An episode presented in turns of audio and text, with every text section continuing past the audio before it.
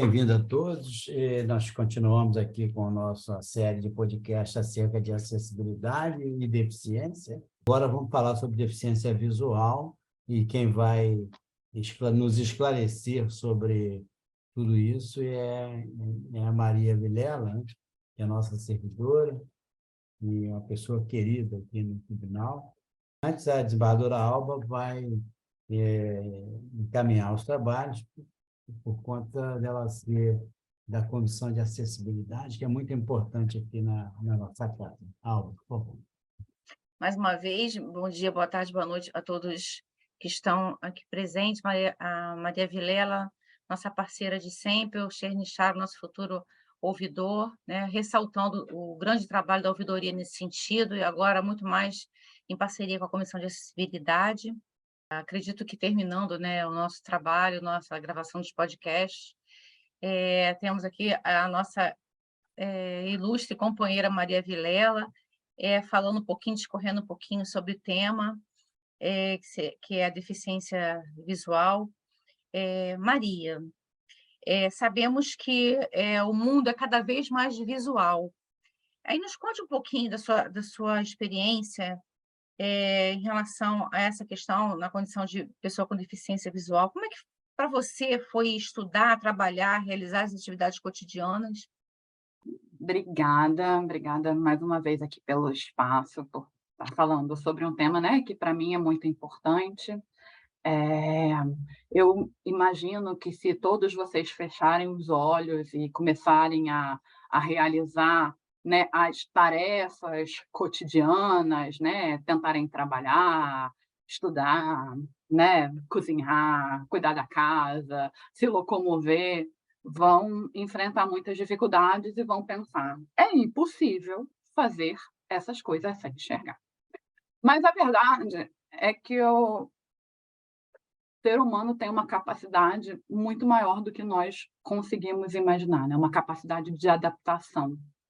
E sim, nós somos capazes de nos adaptar e viver sem enxergar. E vou falar para vocês que somos capazes de fazer quase tudo que uma pessoa que enxerga faz, né? Ainda mais hoje, que com todas as tecnologias que nos estão disponíveis, né? É, realmente, eu acho que né, antes da Revolução Industrial, uma pessoa cega ela tinha muitas limitações, né? Mas hoje, né, com toda a revolução tecnológica que nós vivemos, isso não é mais uma realidade. Eu tenho amigos cegos que eles criaram, imaginem vocês, eles criaram uma companhia aérea virtual, óbvio, de pessoas cegas que participam dos simuladores de voo, né? E voam, participam dos campeonatos e voam com o simulador de voo, usando leitores de tela, e as pessoas que participam né, dos, dos simuladores com eles nem imaginam que eles são cegos. É, um desses amigos uma vez num voo, pediu para ir até a cabine do piloto, e o piloto, e ele, muito interessado, demonstrou conhecimento, e ele começou a falar para o piloto qual tinha sido a rota de voo, a quantos pés o avião tinha decolado, é, qual tinha sido, né? eu não sei os termos técnicos exatos, se alguém entende de aviação, por favor, me desculpa, mas disse para o piloto qual havia sido todo o plano de voo. E o piloto ficou estarrecido e absolutamente surpreendido com uma pessoa cega ter saber exatamente o que ele tinha feito naquele voo. E aí ele falou, não, porque eu gosto de né, participar de simulações de voo, e eu fiz a simulação deste voo exatamente ontem, e aí eu fiz dessa forma, queria saber se você tinha feito da mesma forma que eu. E aí o piloto convidou eles, então, para ir conhecer, né? Ele, era, ele participava de treinamento dessas companhias aéreas, e ele convidou, então, esse meu amigo e o grupo do que participa né, dessa companhia aérea virtual, para eles irem a, a onde os, os, pilotos participam daqueles, daquelas provas que eles precisam fazer né, para permanecer habilitados a voar. E eles foram lá, fizeram a prova no simulador de voo, tá? A, a único recurso de acessibilidade que eles tiveram foi um piloto, uh, treinador, uh, ali, instrutora de voo ali da, da companhia, uh, né, passando as informações que haviam escritas na tela, e eles foram aprovados naquela, naquela simulação de voo. Então, se uma pessoa cega hoje ela é capaz de decolar um avião, fazer um trajeto de milhares de quilômetros de distância, milhares de quilômetros de altura, pousar o avião em segurança, ser aprovado por um teste né, que todo piloto de voo é, é, é, é precisa fazer para poder né, continuar pilotando, uma pessoa cega ela é capaz de cozinhar, ela é capaz de se locomover com autonomia, ela é capaz de né, trabalhar, estudar e fazer absolutamente todas as atividades da vida. Óbvio que desde que haja né, o piloto ali atrás passando as informações que ele não pode ver sozinho. Né? Então, desde que haja acessibilidade. Maria, é assim, quais são as, as tecnologias assim mais atuais é, específicas para a pessoa com deficiência visual? Existem diversas tecnologias assistivas para pessoas com deficiência visual. Né? Existe uma frase adaptada que eu amo, e que, no caso das pessoas cegas, é a maior das verdades do mundo, que diz que tecnologia torna para as pessoas as coisas mais fáceis. Para as pessoas com deficiência, e aí eu acrescento para as pessoas com deficiência visual, a tecnologia torna as coisas possíveis, né? Então eu tenho desde um, aplicativos de celular que transformam imagem em texto. Então, por exemplo, se eu preciso ler o rótulo de um, de um produto, né? Uh, estou cozinhando e preciso ler o rótulo de um produto. Eu tenho como apontar a câmera do meu celular, abrir esse aplicativo, apontar a câmera do meu celular para este produto e ele vai me dizer absolutamente tudo que está escrito ali, né? Isso vale para qualquer documento que eu precise, impresso que eu precise ler, né? Eu tenho um aplicativo que é maravilhoso e que eu recomendo que todos vocês baixem, é, que se chama Be My Eyes, que é, é né, a expressão em inglês para Seja Meus Olhos. Então, é um aplicativo de celular também, onde as pessoas que enxergam se habilitam como voluntárias e as pessoas é, com deficiência visual se habilitam como usuárias. E aí, toda vez que eu estou, que eu tenho uma necessidade de identificar alguma coisa específica, eu abro esse aplicativo de celular, né? Uh, digo que eu estou precisando de um, como a gente gosta de brincar, olho amigo, uh, e o aplicativo vai chamar as pessoas que se cadastraram como tendo o mesmo idioma que eu e que estão ali online, né, aptas a, a serem chamadas como voluntárias.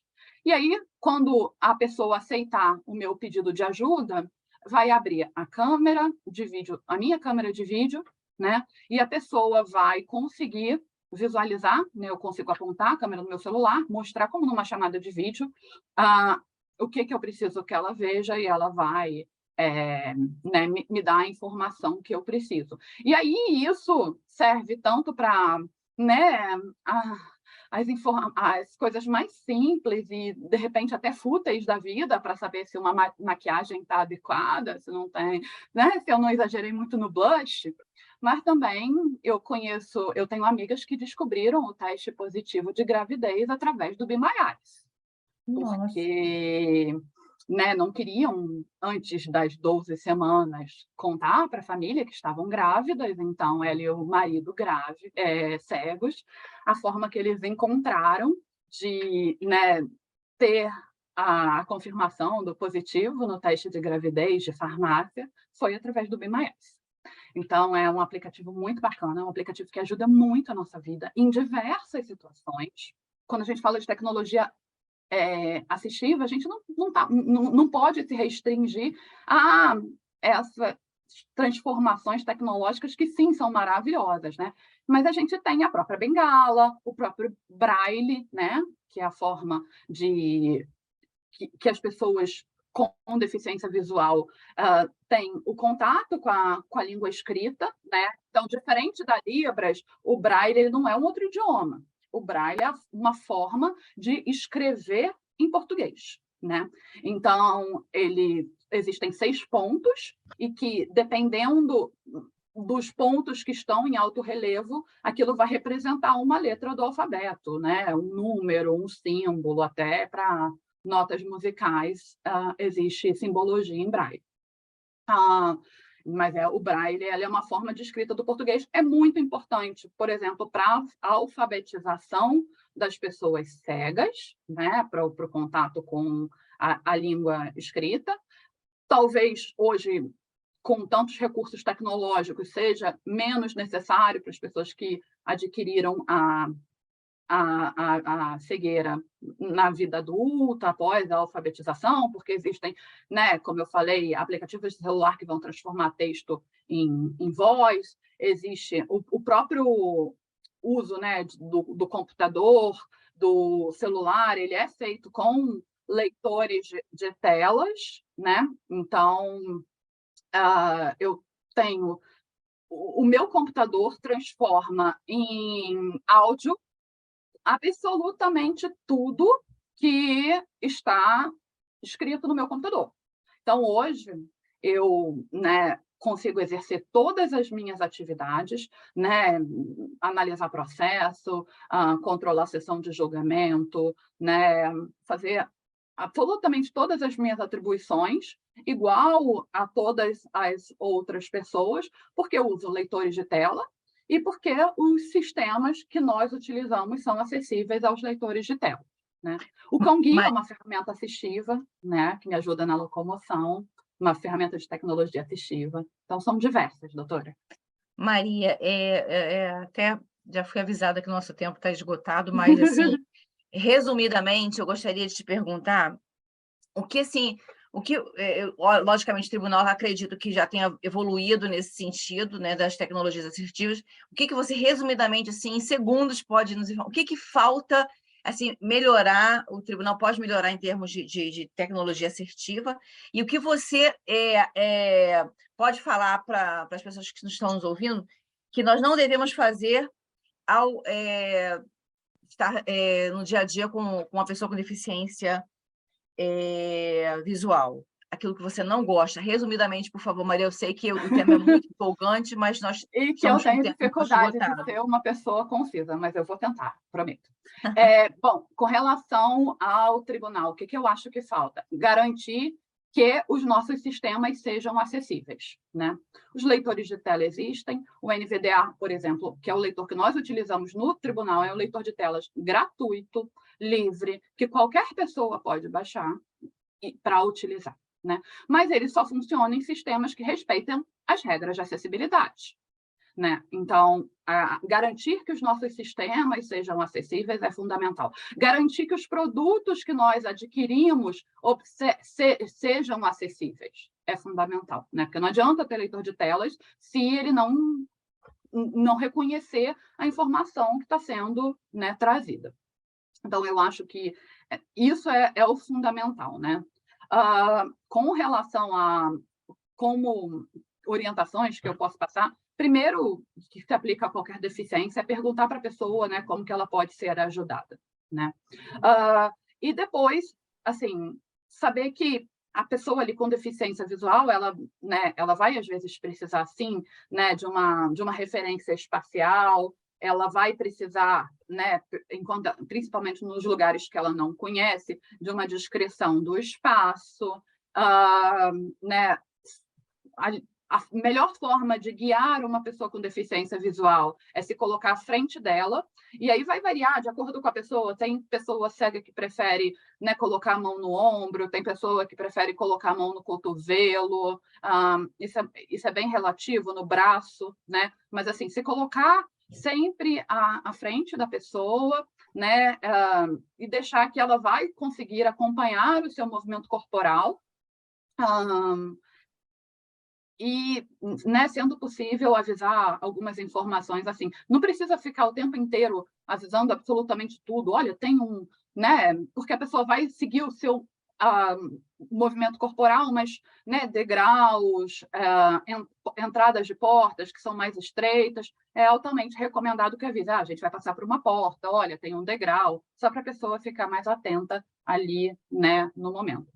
Ah, outra coisa que, né, já falando, só para não perder a oportunidade aqui de falar coisas que né, seriam bacanas que o tribunal fornecesse, que ainda não temos, é uma melhor orientação, assim, fornecer instrumentos para a pessoa cega se ori orientar com autonomia nos espaços, né?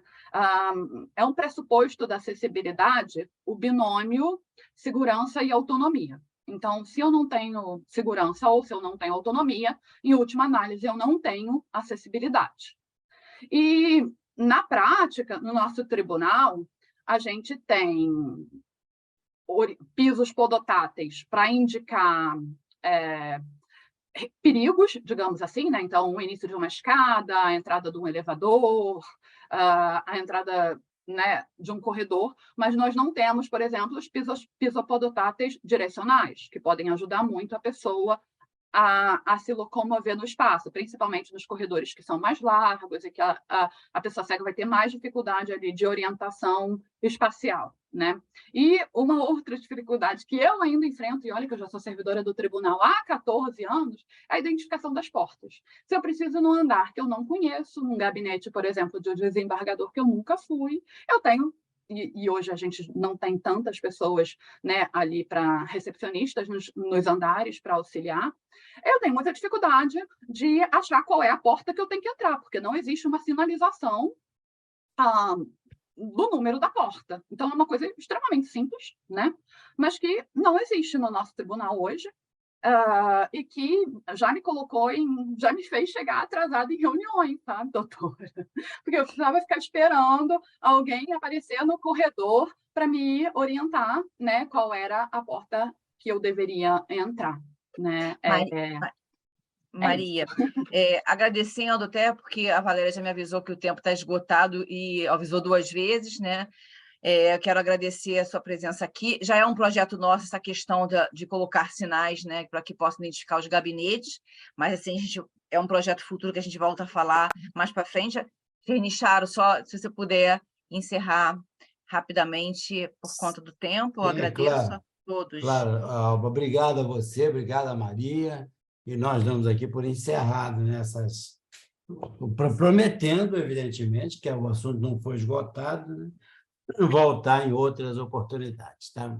Obrigado Agradecendo a todos. também as intérpretes pelo trabalho, sim, sim. pela paciência. Obrigada.